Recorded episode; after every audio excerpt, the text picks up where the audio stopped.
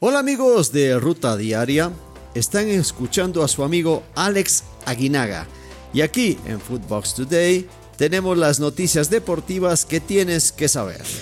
Pachuca debuta con victoria. Los dirigidos por Guillermo Almada derrotó al Atlético de San Luis con marcador de dos goles a cero. Esto dijo el estratega Charrúa tras conseguir sus primeras unidades con los Tuzos. Quedamos muy satisfechos para hacer el primer partido y obviamente seguir evolucionando. Liga MX reagenda el partido entre Pumas y Toluca. Ante los siete casos de COVID-19 en Toluca, la Liga MX decidió aplazar el juego contra Pumas en Ciudad Universitaria. El duelo se jugará el 10 de enero a las 21 horas y a consecuencia también se tuvo que reagendar el duelo de la jornada 2 de Pumas ante el Querétaro para el día 14 de enero. América con 7 bajas ante Puebla. El inicio del torneo para el América se verá empañado por las bajas que tendrá el equipo, pues además de los tres contagiados por COVID-19, Jonathan Dos Santos y Diego Valdés no están en forma para debutar en el juego y, Bruno Valdés presentó molestias durante el entrenamiento. Estas son las palabras de Santiago Solari previo al debut en liga.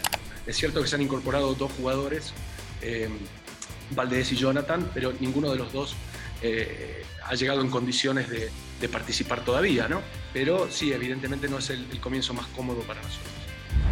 Chivas presenta tres casos de COVID.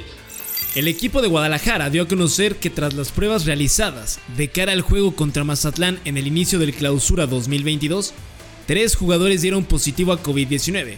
Además, el coloso de la Perla del Pacífico dio a conocer que Osvaldo Alanís es un nuevo jugador para este torneo.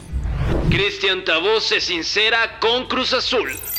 El delantero uruguayo y flamante refuerzo de la máquina para el Clausura 2022 admitió que su llegada a la máquina es lo más importante que le ha pasado en su carrera como profesional. Además, Charlie Rodríguez fue presentado a través de las redes sociales del equipo como nuevo fichaje de la máquina. Escuchemos a Cristian Tabó. A una institución como Cruz Azul eh, y más con todo el interés que, que tenía la gente en mí, no solo eh, la gente que hizo el esfuerzo para traerme, sino también el cuerpo técnico. Eh, para mí eso es muy importante, muy orgulloso de, poder estar acá, eh, habiéndole dicho que no a otras instituciones. es el reto más importante en mi vida, en mi carrera, en mi vida. Hoy llevo una institución muy grande. El VAR aparece en la CONCACAF.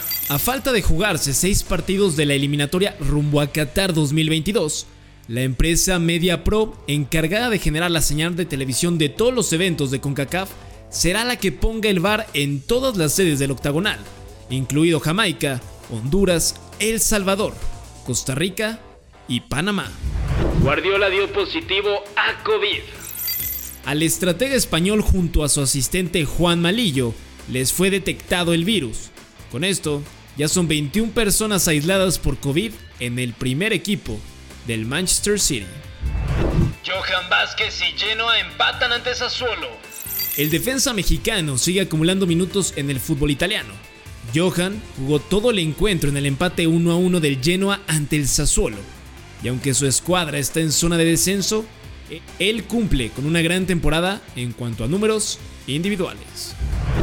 Tecatito entre los más valiosos. El delantero mexicano del Porto, Jesús Corona, no ha tenido una gran temporada. Es el segundo jugador mejor valorado en su posición en el mundo, con un valor de 22 millones de euros por su ficha, superado solo por Silas Katomba del Stuttgart. Atlético de Madrid en octavos. Los colchoneros golearon 5 a 0 al Rayo Majadahonda y avanzó en la Copa del Rey. Los goles fueron obra de Mateus Cuña, Renan Lodi, Luis Suárez, Antoine Grisman y Joao Félix. El mexicano Héctor Herrera no fue convocado. Juve y Napoli reparten puntos. Los dirigidos por Allegri empataron en casa frente al equipo del Napoli. El Chucky Lozano no pudo estar presente ya que se mantiene aislado en su domicilio tras haber dado positivo a COVID-19 la semana pasada. Los goles del partido fueron obra de Dries Mertens al minuto 23 y Federico Chiesa al minuto 54. Esto fue Footbox Today.